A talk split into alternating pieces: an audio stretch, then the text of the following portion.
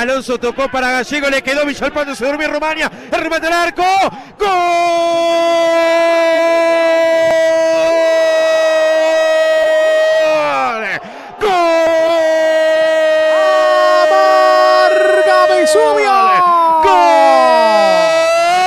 Central español. Jairo Villalpando aprovechó la siesta colombiana de Romania. Quedó mano a mano con el Coco Conde y definió contra los caños del arquero para poner la pelota contra la red. Y está ganando central. Y está ganando central el grito de Palermo. A los nueve minutos. Central español 1, Danubio 0.